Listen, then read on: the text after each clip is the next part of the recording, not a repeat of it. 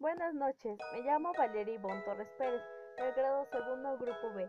Hoy hablaré sobre un juego cibernético que se hizo muy viral en 2017, el juego de la ballena azul.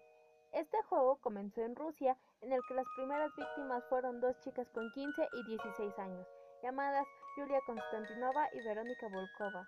Este juego consta de 50 reglas, las cuales debes cumplir en 50 días. Entre estas están ver películas de terror y psicodelia a las 4.20 de la mañana, hacer un dibujo de una ballena azul en el brazo con una navaja y enviar imagen al curador, entre otras reglas.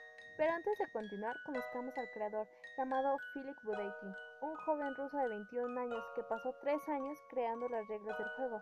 A finales del 2016, el creador entra a la cárcel por inducir el suicidio de 17 adolescentes. Desde entonces es completamente inaccesible. Su plan empezó en 2013.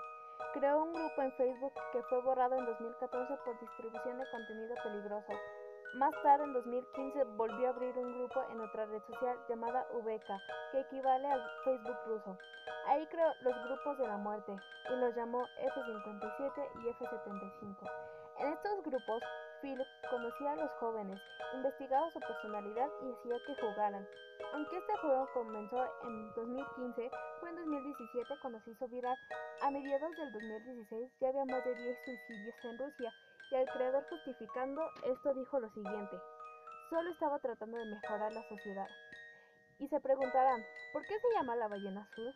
Bueno, este nombre se le dio porque las ballenas siguen a un líder, este caso el creador. Y si siguen al líder, se pierde o enferma, el grupo lo acompaña sin importar las consecuencias. Del mismo modo, el creador inventó el juego para hacer sentir a los jugadores una gran familia, una comunidad de iguales con un solo final. Después de decir todo esto, podemos llegar a la conclusión de que este juego es muy peligroso.